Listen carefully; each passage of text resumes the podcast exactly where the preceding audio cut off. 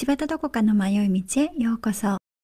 それでは早速本日も迷って参りましょう。本日は私がハマったスピリチュアルについてお話ししようと思います。はい。スピリチュアルは皆さんやられたことありますか？これね、言語を調べてみると、いや、私学術的なことは言えませんが、これやっぱり宗教的なところから来てますよね。霊的とか霊性とか、あの、目には見えない世界のお話、えっ、ー、と、神様の使いの精霊のことを指したりとかもしますし、あの、まあ、いろんな意味がありますけど、まあ、原則としては、目には見えない、なんか力のあるものという感じでしょうか。それをね、スピリチュアルと呼んで、まあ今いろんなものが出回っていますがはい私もいろんなものをやりましたよ。もちろん宗教はスピリチュアルそのもので目には見えない神を信じてね教えに従っていくっていう霊性を高めていく次元向上していくっていうのが宗教でした。で先ほども前回もお話しいたしましたが宗教を辞めた時にとってもとってもはいえー、直したらいいのかわからない状況になり自暴自棄になっていた時期に新たな正解が欲しくてスピリチュアルの人たちがいるところに走ってしまった私でございます。ではね実際にはどういうことをやっていたのかと言いますと大きく言うと引き寄せの法則ですね。これ私何回か、えー、この単語出したことあると思うんですけど皆さん引き寄せの法則ってご存知ですか？これはまあ潜在意識の書き換え術というのを使って潜在意識のブロックを一瞬で解除し仕事お金恋愛願いを引き寄せるというものなんですね。でこれをねいろんなところでワークショップやってたりいろんな本になってたりあのすると思うんですけどされたことあります？この潜在意識の書き換えってことをやってくんですよね。うん、まあこれさ、話すと長くなるから。まあでもとにかく潜在意識っていうのは、あの私たちが普段意識してない考えていない意識のことであっって潜在的な意識のことを指していてでその意識をしてないところの意識に私たちは操られて生きているからこの潜在的な意識を書き換えて成功するとかあのうまくいくっていうふうに書き換えることによって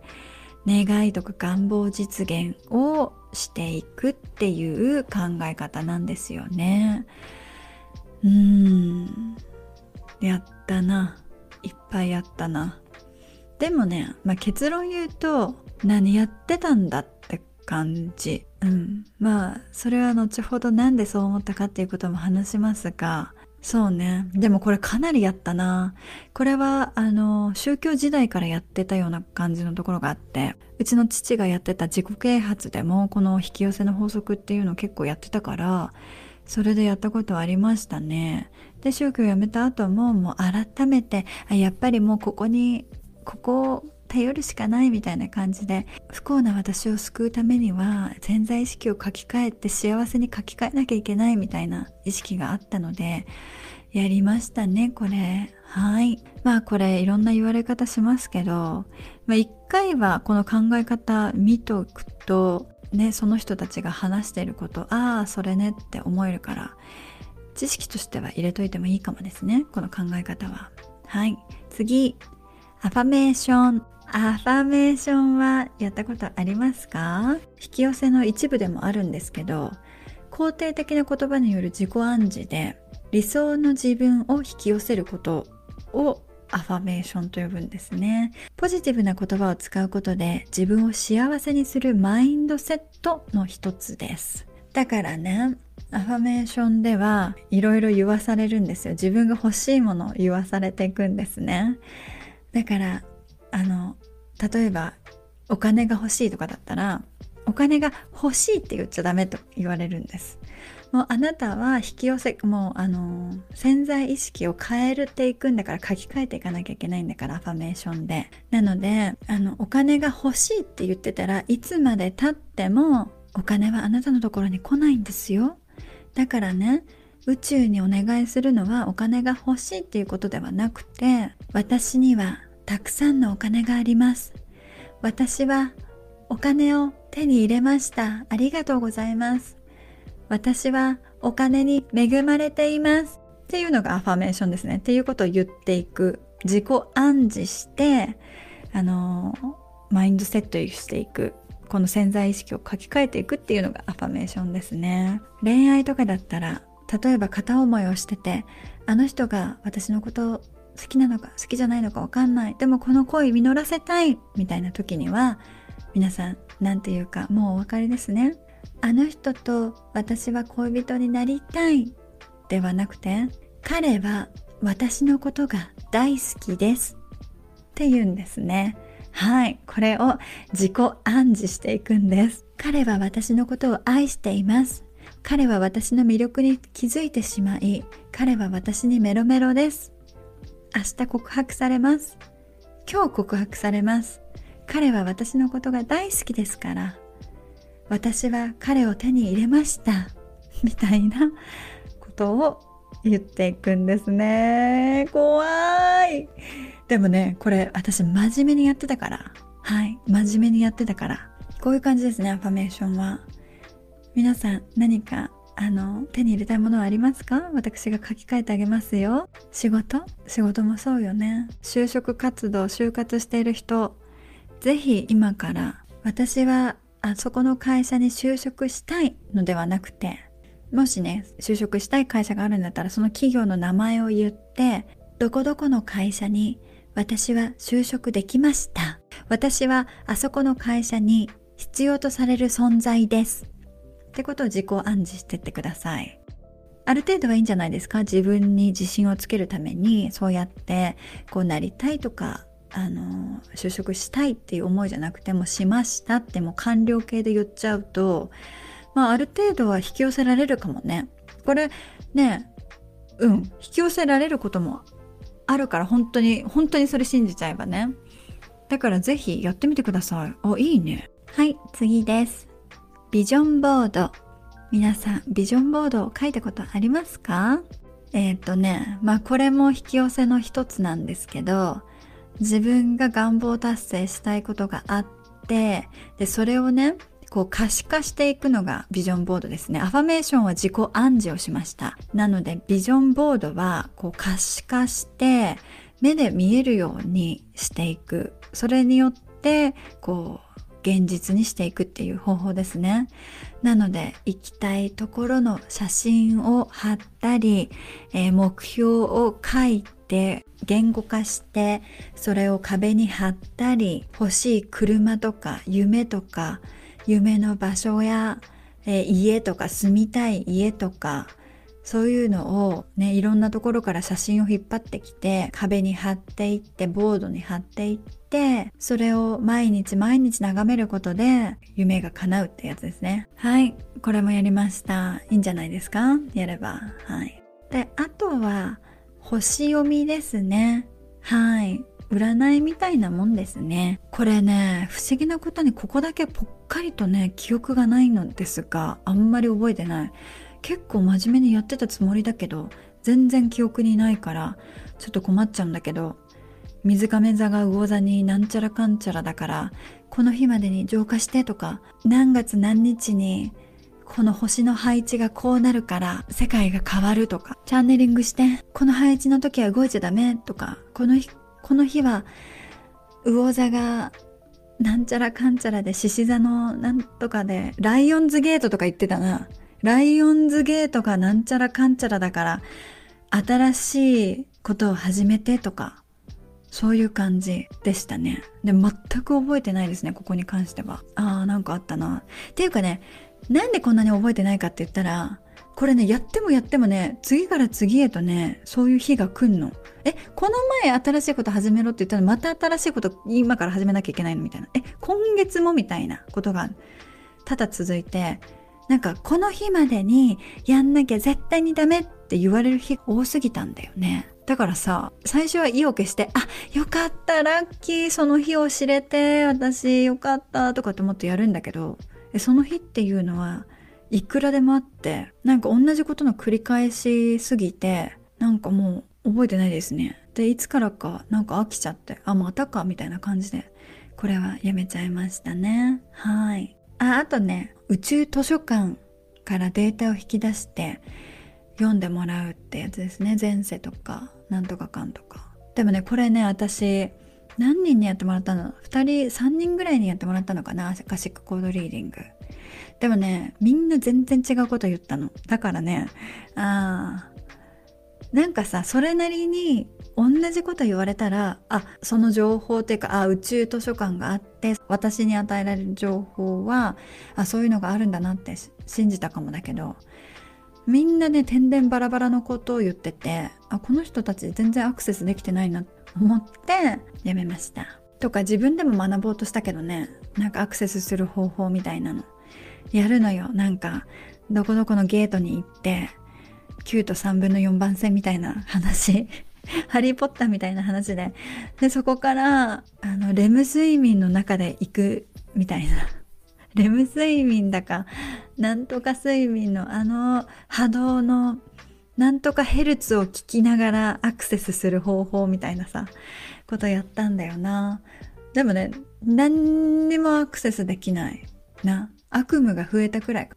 それってアクセスしてんのかなもしかして。まあいいけど、あまりよくわかんなかったからやめました。ここからはね、えっ、ー、と、やって良かったものも言おうと思うんですけど、霊気ですね。霊気って知ってますか？宇宙からの贈り物、調和と癒しのエネルギーとかって言うんですけど、なんか霊気エネルギーと言われるような宇宙の恵みみたいなのがあってね。で、それに自分をアチューメントして波動を合わせて霊気とつながったら、手から霊気パワーが出て、その霊気によって人を癒すことができたり、自分をセルフヒーリングできたりするってやつですね。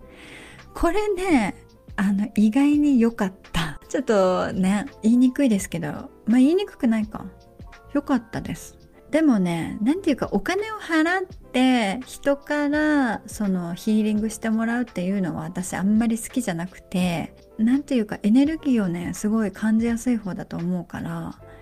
人とすれ違う時とかにもその人のエネルギー受け取っちゃったりエネルギー奪われたりしちゃうことがあるからあんまり人からこう手手をねかざされたりしてこう癒されるっていうのはすごい嫌なんだけどでもこれは自分が霊気とつながっちゃって自分をヒーリングするっていう観点自分を自分で癒していくっていう観点からするととても良かったと思います。なので私はセルフヒーリングしかしてないですけど自分のね体をちょっとなんかまあいたわってあげるというか気持ちとかをいたわってあげる時に霊気のパワーも借りようかなってくらいの感じでやってみるととても良かったです。これはね今でもたまにやりますね。でも別にね講習とかこれは言ってないんですよね。あの YouTube とかで見て見よう見やねでやってるだけなんでその霊気の人たちからしたら何言っちゃってんのっていう話かもしれないけどまあでもスピリチュアルってそれくらいの温度感がいいんだと思います。真面目にやるんじゃなくて七味ですから。最後にちょんとトッピングしてスパイスを与えてくれるくらいでいいのでかけすぎ注意なものだと思っているのでまあねその講習とかに行かなくても今の時代 YouTube とかでいろいろ学べるのでそういうのでスピリチュアルは学んでもいいんじゃないでしょうか。霊気は好きでしたね。はい。次ほおぽのぽのです。はい。これはね、えっ、ー、と、ハワイに伝わる伝統的なヒーリングの方法みたいな感じなんですけど、ポリネシアの文化なのかな？うん。まあ私が知ってるのは、そのまあ最近になって、こう、何て言うんだろう、自己啓発とか、ニューエイジのムーブメントが来た時に流行った方をポノポノしか知らないので、まあ伝統的なやつとはちょっと違うんですけど、まあ問題は外部の現実ではなく自分自身であり全ての責任は自分自身の投影とされ完全な自己責任の立場に立ち自らの記憶に向けてどの記憶が問題を引き起こしているのだろうと問いかけた後ありがとうごめんなさい許してください愛していますというマントラを繰り返すことで実践される方法ですね。これね私意外に今まで読んだ引き寄せの法則とかあのスピリチュアル的な本の中では一番腑に落ちたかな。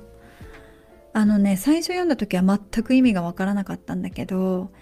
いろんなことが起こってなんかすごい大変だった時にもうなんでこんなに大変なことがあるんだ私ばっかりみたいな時にね。問題を外に向けてたから問題は解決しないんだってことに気づいた時があってその問題が起きてるのは自分の責任にしちゃえば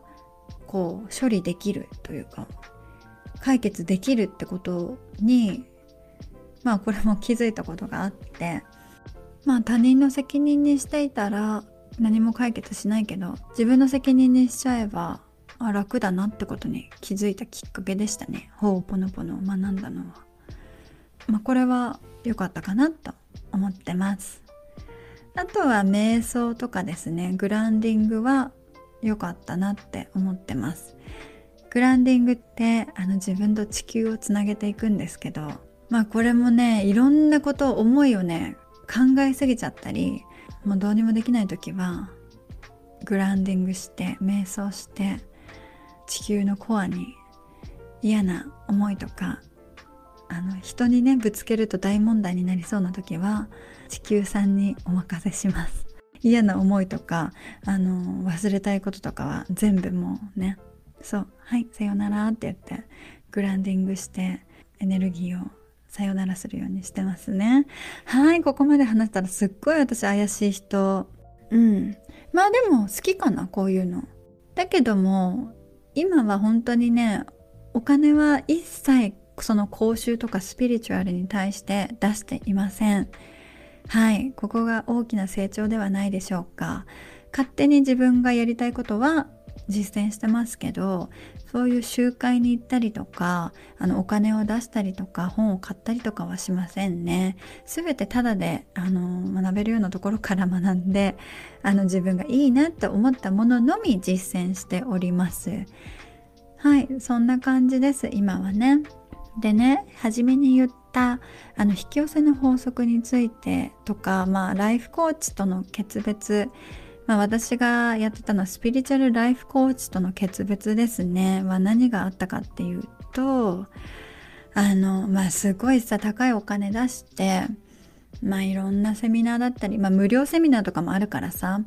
まあそういうのに時間を割いてこう自分の願望ね実現をしようとか時間とお金を無駄にしていた時期がありました。でその時にね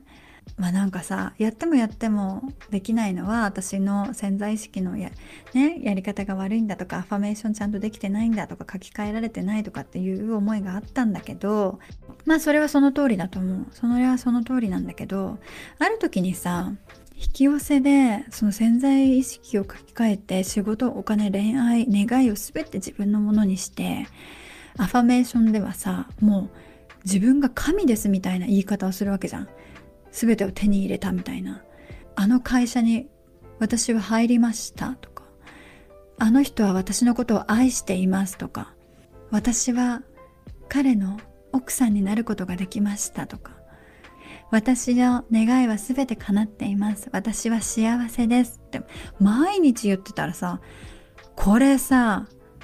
サイコパスだと思ったの。え私危ない危ないみたいな。だってさ、全然これっぽっちも幸せだと思ってないのに、それをね、その思いを書き換えなきゃいけないから、私は幸せですって言わされてたわけよね。でもうこれ私サイコパスになろうとしてるんだと思って。で、そうやって周りを見たら、えこの人たちめっちゃサイコパスじゃんと思っちゃったんだよね。その、この引き寄せをやってる人たちっていうのなんか波動とかさ、なんちゃらかんちゃら言って、その人たちがなんかすごい怖くなってやめたんですけどでももう一つ決定的な辞めた理由があって、ある時に私ハワイでちょっとパッパラパーって遊びにバケーションに行って、で、その後、せっかくだからハワイ島に、あ、ごめんなさい。ハワイに遊びに行ったっていうのはオアフ島、ホノルルがあるオアフ島に遊びに行ってて、パッパラパーと遊んだんですけど、その後にせっかくだからハワイ島ビッグアイランドですね、に住んでいるお友達に会いに行こうと思って、えっ、ー、と、行ったんです、ハワイ島まで。でね、そしたら、えっ、ー、と、そのハワイ島に住んでるお友達は、ヒロっていうところに住んでて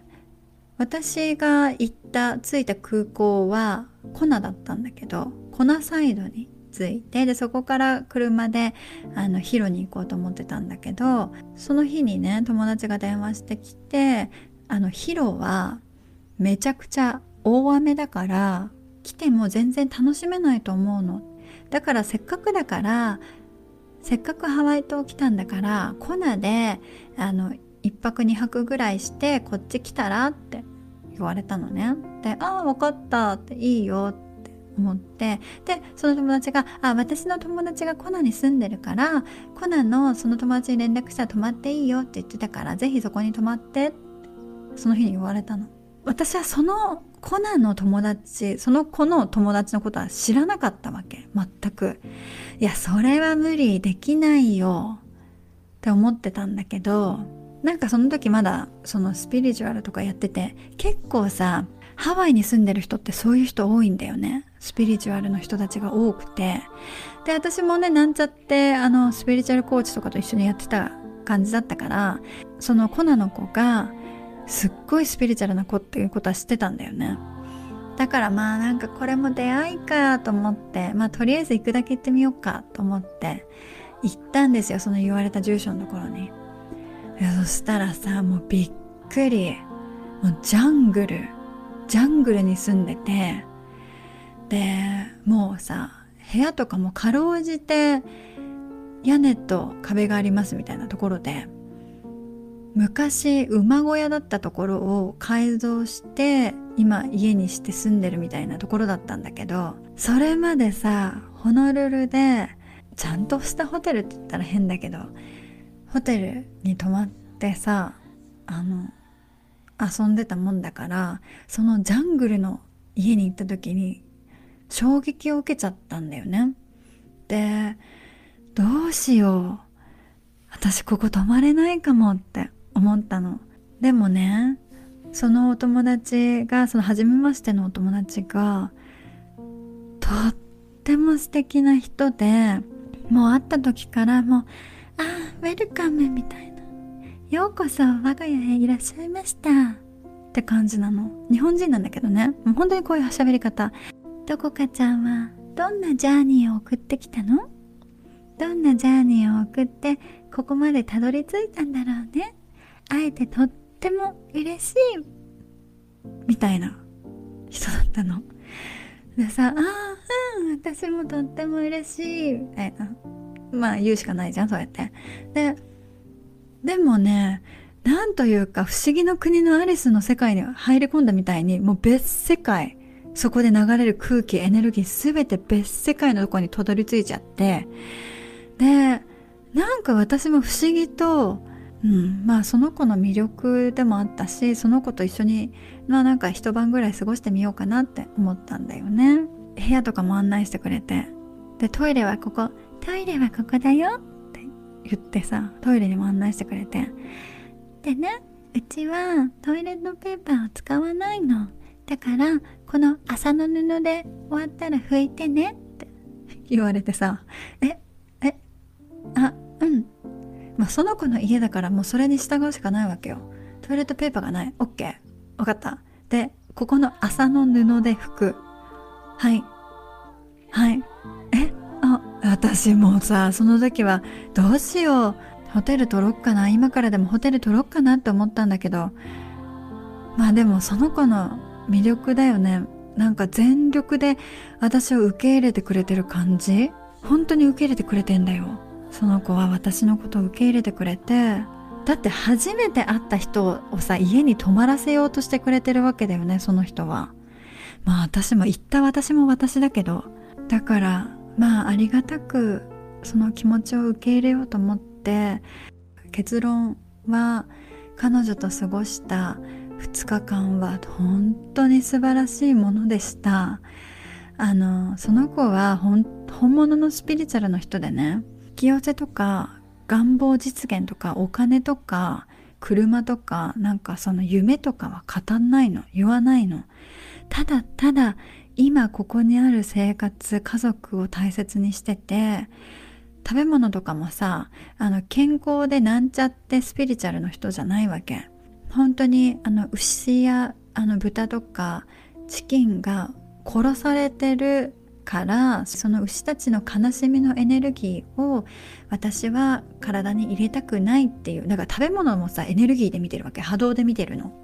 でもねその子はねその他のスピリチュアルの人と違ってその他の人には強制しないんだよね。私はそういう考えだから私はお肉は食べませんけど